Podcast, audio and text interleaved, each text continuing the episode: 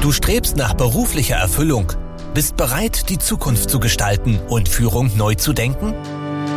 Herzlich willkommen bei Menschen in Führung, dem Podcast für High Potentials, Führungspersonen und Unternehmerinnen. Dich erwarten Gespräche und Insights über Motivation und Mindset, Führung und Unternehmertum. Von und mit Sabrina von Nessen. Hallo und herzlich willkommen. Heute unser Thema Resilienz, die geheime Superpower der Führungskräfte und Unternehmer oder vielleicht doch eher Scharlatan. Zu dem Thema habe ich mir eingeladen die Marion Maasholder, die auf viele Jahrzehnte Erfahrung zurückblickt im Thema Führung, im Thema Personal, sowohl ähm, aus der eigenen Erfahrung als Führungskraft in der Bankenwelt als auch als Unterstützung, Support, Beraterin für Unternehmen, wenn es um das Thema Personalakquise, Personalentwicklung, Personalbindung geht. Liebe Marion, schön, dass du heute bei mir im Podcast bist. Ja, vielen Dank, Sabrina, dass du mich eingeladen hast. Sehr, sehr, sehr gern. Dann lass uns doch gleich mal einsteigen ins Thema, warum brauchen Führungskräfte Resilienz? Ja, also Führungskräfte brauchen insofern richtig Resilienz, weil die Aufgaben, die jetzt gerade vor der Türe stehen, natürlich mannigfaltig sind. Aber ich gehe erst noch mal einen Schritt zurück. Im Grunde braucht das auch jeder Mensch. Denn wenn wir uns mal die Statistiken der Krankenkassen angucken, sehen wir, dass psychische Erkrankungen schon auf Rang drei im Moment stehen. Und die Prognosen sagen vorher, dass das noch sehr, sehr hoch ansteigen wird. Also Stressgefühl hat sowieso jeder. Psychische Erkrankungen geht von Angstzustände über Depression bis ähm, Burnout. Und gerade Führungskräfte sind unter diesem Druck, den wir haben, noch einmal mehr gefährdet. Und mhm. deswegen schauen wir gerade, weil ich mit Führungskräften arbeite, dahin in der Prävention, dass es eben nicht so schlimm wird in Zukunft. Hm. Glaubst du, das ist eine Modeerscheinung, das Thema Resilienz, dass ähm, vielleicht die Menschen vor drei, vier, fünf Jahrzehnten genauso Stress hatten, es aber noch kein Wort dafür gab, oder sind unsere Zeiten tatsächlich anstrengender geworden? Sowohl als auch. Ich glaube auch, das Thema Resilienz gab es immer schon. Es gab immer schon Stress, in welchen Phasen auch immer. Resilienz gibt's ja auch schon sehr, sehr lange also das ist äh, hawaiianische Insel seinerzeit mit Amy Werner, die hat mal solche Studien durchgeführt, auch eine Langzeitstudie. Und irgendwann ist dieser Begriff Resilienz entstanden. Und ich glaube, jede Zeit hat auch seine Stresszeiten. Und wenn wir ganz ehrlich sind, haben wir immer mal welche Her Herausforderungen oder irgendwelche Krisen zu bewältigen. Und da ist die Frage, wie gehe ich dann damit um? Wie ist so grundsätzlich meine Haltung dazu? Und es gibt eben Menschen, die viel, viel besser durch solche Zeiten kommen und Menschen, die weniger gut dazu kommen, durchkommen, sogar manchmal daran zerbrechen. Und hm. so weit soll es gar nicht kommen. Also meiner Meinung nach gab es das schon immer und wird es das auch immer geben. Die Frage ist nur, kenne ich die Geheimwaffe, wie ich besser da durchkomme, durch solche Herausforderungen oder eben nicht? Hm. Dann lass uns noch mal tiefer auf das Thema Führung und Unternehmertum eingehen. Du sagtest schon, für Führungskräfte ist das äh, eine besonders wichtige Eigenschaft, eine Kompetenz, die es zu erlernen gilt. Ähm, warum genau oder andersrum, was passiert denn, wenn Führungskräfte genau diese Kompetenz nicht haben? Wirkt sich sofort auf das Team aus, weil wir kennen das alle, wir haben alle unser Bauchgefühl, auch im normalen Leben und wir merken, ob jemand Stabilität gibt oder ob jemand selber unsicher ist, von Ängsten getrieben. Das wirkt sich in der Führung sofort aus und das überträgt sich im Zweifel aufs gesamte Team.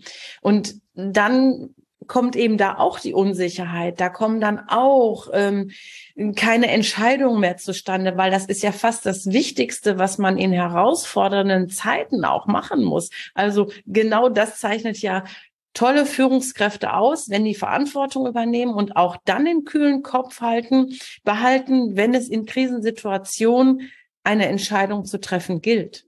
Mhm. Und wenn die dann nicht getroffen wird, wir kennen das alle, diese Aufschieberitis, und ich muss mal noch, noch mal drüber nachdenken, oder, oder, oder, oder jemand wirklich gar nicht weiß, in welche Richtung es gehen soll, dann hat das fatale Auswirkungen. Und deswegen ist es sehr, sehr wichtig, dass Führungskräfte wirklich diese Sicherheit haben, sich klar sind über ihr Wirken, über ihr Dasein, über ihre Kommunikation, nonverbal und verbal und welche Auswirkungen das tatsächlich hat. Hm. Und ich vermute, ein, ein Thema von dir ist ja auch Personalakquise. Ich vermute, dass es gerade in den ersten sechs, zwölf Monaten für neue Mitarbeitende besonders wichtig ist, ne? so eine klare Kante vom Chef zu haben, ja, weil man da gerade selbst noch als Mitarbeiter in der, Orientierung ist und man sucht vielleicht ein Stück weit auch in der Person der Führungskraft ein Vorbild, eine Orientierung. Hm, sag mal, dieses Bild, was wir jetzt von Führung zeichnen, ist doch vielleicht ein überholtes, ja. Ähm, ist es denn nicht so, dass Führungskräfte auch schwach sein dürfen, Emotionen zeigen dürfen? Brauchen wir immer noch diese, diese Galionsfigur, wie du sie beschreibst? Ja, so möchte ich auch nicht verstanden werden. Ganz im Gegenteil. Natürlich sollen Emotionen gezeigt werden. Die Führungskraft darf auch ruhig sagen, dass sie auch Ängste hat. Aber verknüpft mit Optimismus es zu schaffen. Und das ist ein Unterschied. Wenn ich dahergehe, in einer Opferrolle bin und sage, oh, ich habe aber auch so viel Angst, dann hat das eine ganz andere Qualität, als wenn ich sage, ja, mir ist auch nicht wohl bei der ganzen Situation. Aber ich bin sicher, mit unserem Team, mit dem Grundgedanken, den wir hier in, in uns tragen, werden wir die Situation meistern und schaffen. Hm. Wenn wir alle hm. zusammenstehen, Schulterschluss machen. Das hat eine ganz andere Qualität. Und dann kann eben beides auch in der in New Work, in der neuen Führung funktionieren, nämlich einerseits Mensch bleiben als Führungskraft und eben nicht der, der Übervater, die Übermutter sein müssen und äh, gleichzeitig dem Team Orientierung, einen Handlungsrahmen geben und auch eine eine gewisse Sicherheit und Stabilität in der ja. Krise. Äh, die Krise ist ja Einzahl, also ich glaube, davon sprechen wir gar nicht mehr. Wir sprechen ja von einer Mehrzahl von gesamtgesellschaftlichen, wirtschaftlichen, unternehmerischen Krisen. Insofern glaube ich sehr wohl, dass Re Resilienz, ja, was ist es eigentlich? Eine Eigenschaft, eine Kompetenz? Also werde ich damit geboren oder kann ich, kann ich mir das antrainieren? Wie erlange ich denn ähm, Resilienz aus deiner Erfahrung? Also tatsächlich in beide Richtungen. Zum Teil wird einem das ein Stück weit mit in die Wiege gelegt, so wie ich sozialisiert werde. Wie viel Zutrauen bekomme ich von zu Hause? Wie viel Optimismus wird dort versprüht oder wird immer nur das Glas halb leer gesehen oder eher halb voll? Wie bin ich groß geworden? Bin ich immer nur auf Fehler hingewiesen worden oder bin ich eben auch für die Dinge, die ich gut gemacht habe, gelobt worden? Und die gute Nachricht ist, natürlich kann man das auch erlernen. Ja, das ist aber ein Stück Arbeit. Das ist ein Prozess. Das ist nicht so ein Schalter umlegen. Ich rede jetzt mhm. zwei, dreimal darüber und ich bin dann total das Stehaufmännchen. Das sind ja so die Metaphern, die man im Kopf hat. Stehaufmännchen, Fels in der Brandung, Brandung oder dieses kleine Blümchen, was es schafft, am Asphalt durchzukommen. Ja, also die Stärke demonstriert. Das ist nicht von heute auf morgen zu bewältigen. Wenn man mhm er in einer Welt groß geworden ist, die mehr von Pessimismus geprägt war und ähm, von Mangel, dann wird das schon ein Stückchen Arbeit sein. Aber wenn man den Willen hat, das ist genauso wie beim Abnehmen oder äh, wenn ich nicht mehr rauchen möchte, wenn ich den Willen dazu entwickle, mich dort diese Kompetenz zu erwerben oder zu stärken, dann werde ich das auch schaffen. Ein Raucher mhm. kann auch nicht sagen, manche schaffen das, ich mache die letzte Zigarette aus und dann rauche ich nicht mehr. Und über Nacht wird, verliert man auch nicht 15 Kilo. Also das ist ein Prozess. Und ähm, genauso ist es hier bei der Kompetenzerwerbung dieser Resilienzstärke genau das Gleiche. Ich brauche dort mhm. ein bisschen Geduld, ein bisschen Übung, auch Geduld mit mir. Ich muss wachsen oder ich darf wachsen und es darf auch mal was schief gehen. Und dann wird es am Ende ganz gut werden. Es geht um die Grundhaltung und um Fähigkeiten, die ich mir bewusst machen kann. Mhm. Nimm mich mal mit auf die Reise. Also nimm mich mal als ähm, Beispiel. Ich bin Arbeiterkind. Ich bin in eben der beschriebenen Welt aufgewachsen. Es ist alles klein. Es ist alles schwierig. Es ist ausweglos. Die anderen sind immer schuld. Also es war ein großes Drama. Meine, meine Kindheit, ja. Mhm. Ähm, und ich mache meinen Eltern um Gottes Willen auch keinen Vorwurf. Das war eben die Welt, die sie selbst kennengelernt haben, auch von ihren Eltern. So. Ja. Ähm, was mich tatsächlich rausgetrieben hat, war erstmal Wut Ja? Also es war für mich ein ganz starker Antreiber im Sinne von, das kann es nicht gewesen sein, ja, ich will erfolgreich sein, ich will hier nicht kleben bleiben und mein Leben lang irgendwie die Pfennige zählen. Mhm. Ähm, da kann, da muss noch, noch was anderes sein da draußen. Ich war wirklich wütend auf das gesamte System, was mich da klein gehalten hat. Ähm, das ist es nicht für alle, die Wut. Es gibt ja auch eine positive Herangehensweise. Nimm mal so einen Menschen wie mich mit auf die Reise. Wie kann ich mich dem Thema Resilienz nähern? Wie kann ich das Stück für Stück trainieren? Also das erste habe ich gerade schon einmal angedeutet, das ist so die Grundhaltung. Ne? Also wenn ich wirklich zu den pessimistischen Menschen gehöre, dann sollte ich mal anfangen, darüber nachzudenken, was ist alles schön in meinem Leben? Was habe ich alles schon geschafft? Du hast sehr früh Verantwortung für dich übernommen. Das ist eine Fähigkeit. Es spielt alles so ein bisschen miteinander, ähm, ja, ineinander. Es greift so ein bisschen wie ein Zahnrad ineinander. Und die Akzeptanz. Du hättest dich natürlich in eine Opferrolle begeben können und hättest sagen können, oh, es ist alles so schlecht und überhaupt und mein Leben ist eigentlich schon zu Ende. Nein, es gibt viele Beispiele. Mich kannst du auch nehmen. Ich komme aus einer ganz normalen Arbeiterfamilie. Mein Vater war Steiger auf der Zeche und ähm, bei uns gab es auch in der Zeit, als er seinen Ingenieur gemacht hat, gab es auch permanent Geldmangel, weil es da kaum Unterstützung gab.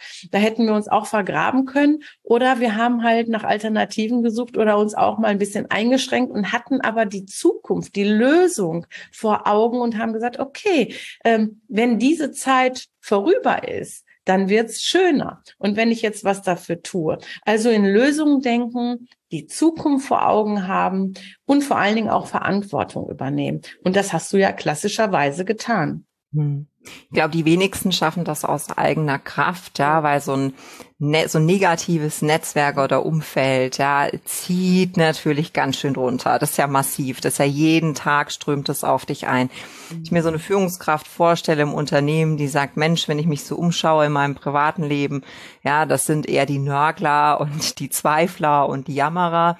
Ähm, wie soll ich denn da jetzt Resilienz entwickeln? Gab es auf deinem Weg Menschen, die dir geholfen haben oder andersrum? Was empfiehlst du Führungskräften, wo sie sich diese Begleitung, Unterstützung ähm, holen können? Also bei mir gab es tatsächlich was. Ich komme aus dem Leistungssport. Ich bin sehr, sehr früh im Schwimmverein angemeldet worden, weil meine Eltern wollten unbedingt, dass wir Kinder alle schwimmen konnten, damit nichts passiert, wenn man mal irgendwo ist. Und da habe ich mich damals sehr gesträubt. Das wollte ich als Kind gar nicht, aber ich war mit sechs Jahren schon wirklich Leistungsschwimmerin dann. Mhm. Das heißt, ich bin sehr auf Erfolg natürlich auch getrieben worden, habe auch die ähm, negativen Erlebnisse natürlich gehabt. Ich war sehr erfolgreich, aber es gab natürlich auch immer wieder Rückschläge.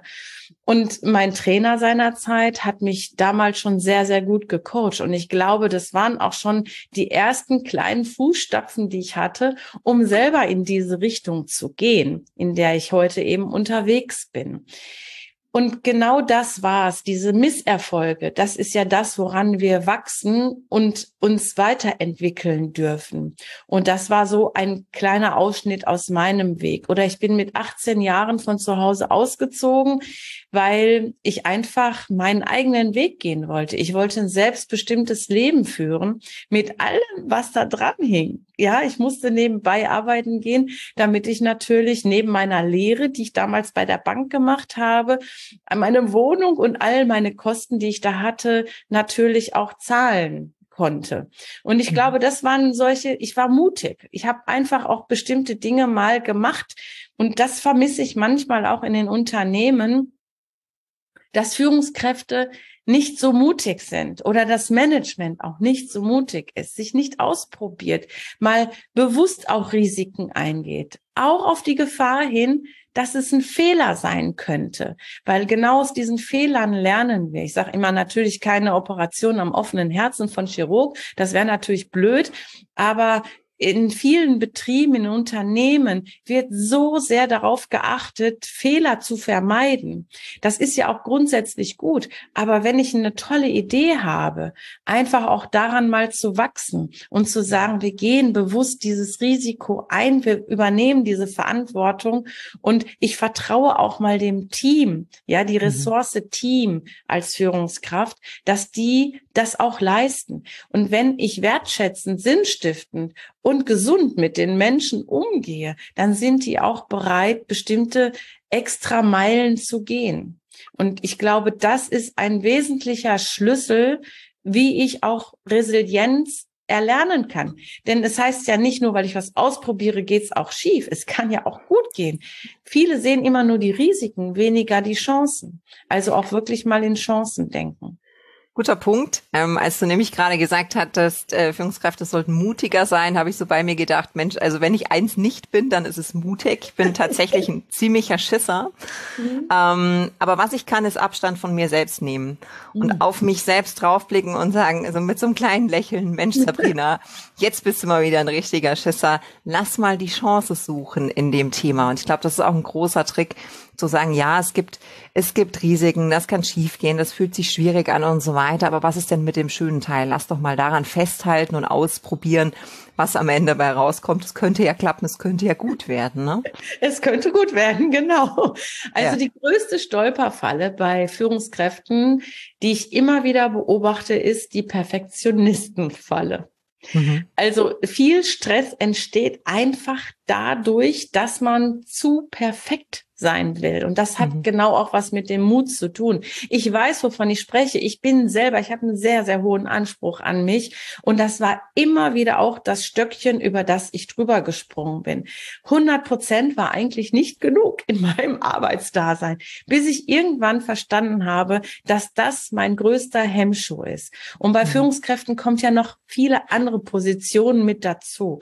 Zum einen sind sie häufig in so einer AT-Situation, also außertariflich. Das heißt, wie geht es weiter? Ja, also da gibt's ja nicht so viel mit Kündigungsschutz oder solche Dinge. Oder auch der Spagat zwischen Familie und Beruf. Die arbeiten nicht nine to five, sondern haben ganz andere Arbeitszeiten und ähm, wollen aber auch ihrer Familie gerecht werden. Ja, Fehlentscheidung oder vielleicht sogar, dass das Management den Führungskräften gar nicht die Kompetenzen übertragen, die sie bräuchten, um auch mal mutig sein zu dürfen. Also es gibt noch viele, viele Facetten, gerade in Bezug auf Führung, was das Leben einer Führungskraft da eben auch schwieriger macht.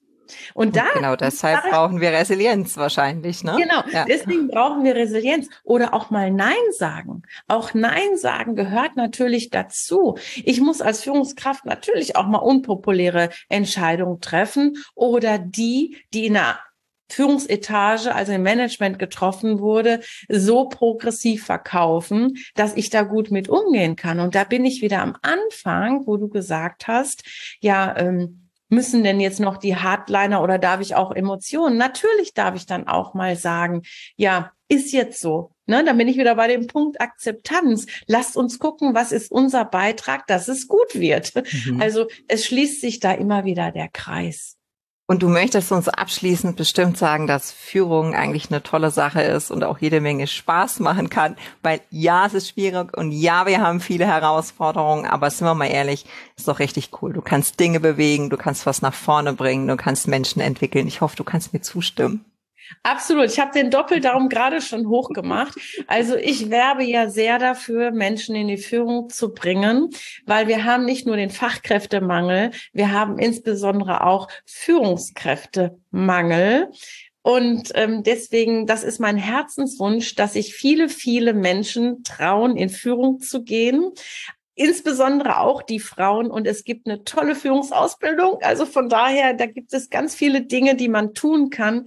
Also einfach mutig sein und den Weg beschreiten. Ja. Ah, jetzt bin ich erleichtert. Das hatte sich zwischendurch angehört, als ob es ausweglos ist, aber auch nein. nein. Äh, auch hier, wir, wir sehen den Weg vor uns und es gibt Hilfe along the way. Deshalb wenn die Zuhörerinnen äh, mehr über dich erfahren wollen, wo möchtest du sie hinschicken? Was ist der, die, der Go-To-Place, um mehr über Marion zu erfahren? Also sehr gerne auf meine Webseite. Da kann man noch ein bisschen was über mich erfahren und lesen, aber da sind auch eine, eine Kontaktseite und da sind alle meine Kontaktdaten verzeichnet. Und ich freue mich einfach über den Anruf und gerne ein Strategiegespräch. Ja, das biete ich gerne an. Das packen wir alles in die Show Notes. Liebe Marion, es war super, dass du da warst. So ganz entlasse ich dich noch nicht zum Abschluss. Eine Frage, die ich allen stelle. Ähm, was bedeutet für dich Führung? So kurz wie möglich, so lang wie nötig. Führung bedeutet für mich Mensch sein. Sehr schön. Wollen wir das so im Raum stehen lassen? Mhm. Dann sind alle Menschen da draußen in gewisser Hinsicht auch Führungskräfte. Sie führen zumindest sich selbst, manchmal die Familie, die Kollegen und den Chef, ganz oft aber auch Mitarbeitende und Unternehmen. Ich wünsche euch allen da draußen ein glückliches Händchen, viel Erfolg und vor allem gute Resilienz in den nächsten Tagen, liebe Marion. Toll, dass du hier warst. Es hat mir unendlich viel Spaß gemacht. Danke dir. Mir auch. Vielen Dank, Sabrina. Macht's gut. Ciao. Tschüss. Danke fürs Zuhören. Wenn dir diese Folge gefallen hat und du den Podcast unterstützen möchtest, teile ihn bitte mit deinen Freunden und hinterlasse eine Bewertung und Rezension. Weitere Infos und Ressourcen findest du unter www.sabrina-von-nessen.com. Das war's für diese Folge. Bis zum nächsten Mal.